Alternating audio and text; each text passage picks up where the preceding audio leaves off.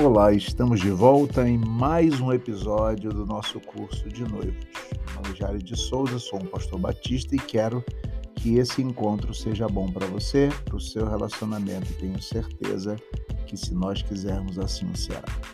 Hoje nós damos continuidade ao episódio anterior que fala sobre relações, espiritualidade e amor. Antes de nós podermos trazer outros elementos que de uma ou de outra forma contribuem ou estão conectados de forma vital com vocês, como casal, eu queria fazer uma diferenciação entre amor e paixão romântica. Eu não sei se vocês já perceberam que a gente geralmente fala estou apaixonado. Nós falamos assim no sentido de que existe um fogo, uma chama ardendo dentro de nós pelo outro. Tá? E quando nós falamos eu te amo, é algo muito mais profundo e algo muito mais difícil de se dizer. Né? A primeira vez que alguém diz eu te amo é mais difícil. Estou apaixonado parece que é algo muito mais sentimental, passional. E essa é uma diferença que eu acho que na relação nós precisamos fazer. Quando nós falamos de paixão romântica, geralmente os, os especialistas dizem que a paixão é algo que dura pouco. Que a paixão é algo que dura em torno de quatro anos e muitas, muitos casais que casam nesse momento apaixonado só que dizem, casam apaixonados, e os, os especialistas dizem que, da mesma forma que a paixão é avassaladora, ela termina e muitos casais não têm motivo para continuar. Não há, não há problema nenhum em sermos apaixonados. Pelo contrário, devemos ser o tempo todo e cultivar a paixão. Mas o amor é algo estável. É, a, é o amor, digamos assim, é a rocha sobre a qual está a paixão. Então, mesmo que esse fogo momentâneo passe, a estrutura, o amor, ele vai continuar. Nós já vimos na, no áudio passado, no nosso encontro passado, que o amor tudo crê, tudo espera, tudo suporta. Enfim, que o amor é uma estrutura. Então, se a paixão é avassaladora e a paixão romântica vê o outro como belo, né? Talvez você, menina, você, Stephanie, tenha pensado assim: ah, eu vou me casar com um príncipe encantado sentado num cavalo branco. Isso é paixão romântica. o amor tende a aturar o Tiago como ele é. E o Tiago, da mesma forma, vou me casar com uma princesa e tal, não sei o quê. E vai ter que lidar com a Stephanie como ela é. Então é preciso fazer sempre essa diferenciação. Os dois podem caminhar juntos, mas ao longo do tempo, essa paixão, essa coisa avassaladora pode perder força e o que vai permanecer é o amor, essa estrutura de uma ação compromissada com outra, que tem sim um sentimento profundo no coração, mas que está comprometido não só com o sentimento, mas também com uma atitude. Ok? Isso é preciso ficar muito claro. Então, quando a gente fala sobre relações, sobre espiritualidade, sobre amor, para essa relação de vocês, em que nós tratamos no episódio anterior da importância do diálogo, o diálogo é muito importante. Aquela relação de um diálogo aberto, de uma conversa aberta, é muito importante. Nós precisamos nos lembrar que as famílias que nós pertencemos, elas vem conosco. Ok? Isso é muito importante pensar. A família que nós temos faz parte da nossa existência, faz parte do que nós somos. Pai e mãe, até a morte, estarão conosco, serão nossos pais e nossas mães, e ainda que nós os perdamos, isso ficará no nosso coração, isso ficará na nossa memória, e isso cristalizará em nós algumas ações que têm a ver com isso tudo.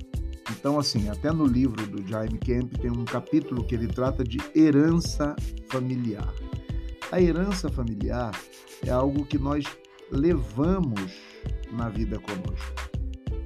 A herança familiar é algo que nós trazemos né, das nossas famílias E é muito importante pensar sobre isso. Digamos assim, quando os jovens vão se casar, né, é, não é somente o noivo e a noiva que se casam, mas também as suas famílias. Olha, isso é muito sério. Então você está casando com o pai e a mãe do outro ou da outra. Ok? Isso é muito importante. Isso é fundamental. Então, pode ser que na vida de vocês, vocês tenham experiências dentro da casa de vocês, com o pai, com a mãe, que sejam experiências não muito boas. Se vocês olharem no livro Jaime Kemp, vocês vão ver que, inclusive, tem algumas perguntas aqui os noivos são submetidos a fazerem para que possam refletir sobre essa herança familiar. Né? É...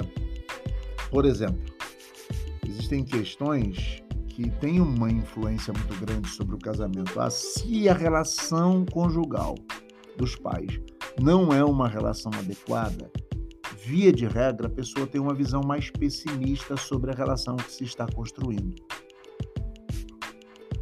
Se, via de regra, não estou dizendo que obrigatoriamente o será, isso pode ser superado.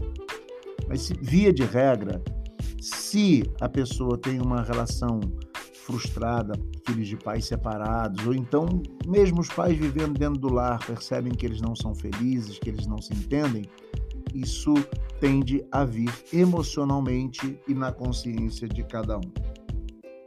Isso é muito importante, porque o casamento de vocês não precisa replicar as mesmas atitudes ou as mesmas experiências dos pais de vocês ou da família de vocês, porque às vezes não é só o pai, vó, avô, tios, talvez possam ter algum tipo de influência na nossa relação, na nossa experiência, na nossa consciência que nós levamos para o casamento.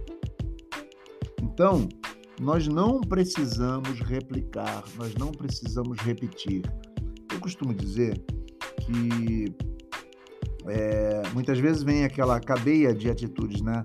O avô era assim, o filho é assim, o pai era assim, o filho é assim, etc, etc, etc. Nós precisamos quebrar essa correntinha, quebrar essa cadeia de atitudes que nós consideramos não adequadas, para que nossos casamentos, para que as nossas relações não sejam pautadas nas relações dos nossos familiares. A herança familiar é algo que nos leva a refletir profundamente do como nós queremos a nossa relação, do como nós estamos dispostos a lutar pela nossa relação e muitas vezes deixando para trás aquilo que é ruim da relação dos nossos pais ou da relação das nossas famílias.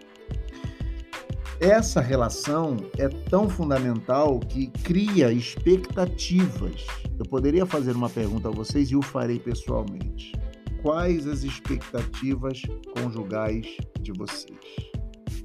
O que cada um tem como expectativa. Digamos assim, o que o Tiago espera da Stephanie e o que a Stephanie espera do Tiago. É uma pergunta muito interessante, porque, via de regra, essas expectativas têm a ver com aquelas afirmativas assim: você está ficando igualzinho seu pai, você reage exatamente como a sua mãe, e não só de aparência, eu tô falando em relação às atitudes, tá? Aí, às vezes, a pessoa diz: Ah, eu esperava algo bem diferente no nosso casamento. Quando a gente namorava, tudo ia às mil maravilhas, mas agora eu tinha uma certa imagem do nosso relacionamento, mas a realidade está sendo bem outra. Isso demonstra nessas frases, nessas afirmações, determinadas expectativas que nós tínhamos e que nós trazemos fruto do mundo e da experiência que vivemos dentro das casas dos nossos pais. Isso é algo que precisa ser pensado. Isso é algo que precisa ser refletido. Nos nossos casamentos, ou no casamento de vocês, vocês terão discordâncias? Sim. Terão experiências em que vocês vão lembrar coisas boas da casa dos pais de vocês e que não terão na casa de vocês? Sim. Terão coisas também que vocês verão que tem influência, coisas ruins que teve na casa do pai de vocês que terão influência sobre vocês? Sim, sim, sim, sim, sim. sim. Mas isso, tendo na consciência essa realidade, vocês precisam fazer escolhas e decidir antes de se casar e todos os dias depois do casamento o que vocês farão com a relação de vocês. Nós precisamos refletir qual é o papel do esposo, qual é o papel da esposa.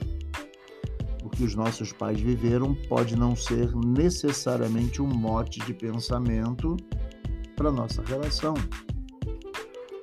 Ok? É, e sobre isso talvez nós falemos melhor na, no próximo encontro, né? É, sobre os papéis familiares, sobre essas questões todas que eu acho fundamental, porque nós vivemos numa sociedade patriarcal, uma sociedade machista, e claro que na relação de vocês muita coisa já foi quebrada, porque a Stephanie trabalha, o Tiago trabalha, vocês têm que saber dividir as tarefas, saber dividir a vida, mas para muitos dos casamentos, é, essas relações ainda bem conservadoras, estruturadas em pensamento antigo, trazem influência sobre os nossos. Então, eu queria que vocês, nesse momento, parassem para pensar né, quais são, de fato, as expectativas que vocês têm e até que ponto a relação dos pais de vocês podem influenciar ou já influenciam na relação de vocês.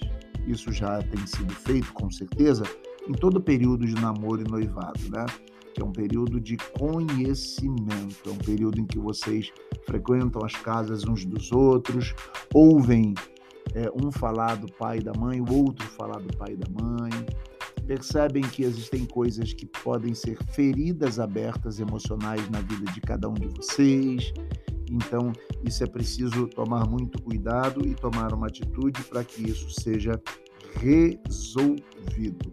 O relacionamento com os sogros é importante. O relacionamento com as sogras é importante. O relacionamento com pai e mãe é importante. Eu me lembro de um casal que brigou seriamente porque a mãe ficava dando pitaco na casa deles e a nora não gostava nada daquilo, né? Então o cara ligava para mãe, a cortina tá de tal cor, cor bota? Aí, ou então a, a sogra chegava na casa, ah, você não está alimentando bem meu filho, meu filho tá tão magrinho, tadinho, lá em casa ele comia bem, coisas desse tipo. Então, eu trago isso só para reflexão, porque é preciso entender que somos um novo núcleo familiar, micro, que terá experiências diferentes e que deve suplantar as dificuldades deixadas pela herança familiar e construir, baseado em coisas boas também, relações boas. Não há problema nenhum em levar uma herança boa para o casamento mas nós não podemos deixar que nenhuma herança estabeleça uma relação não ideal para nós.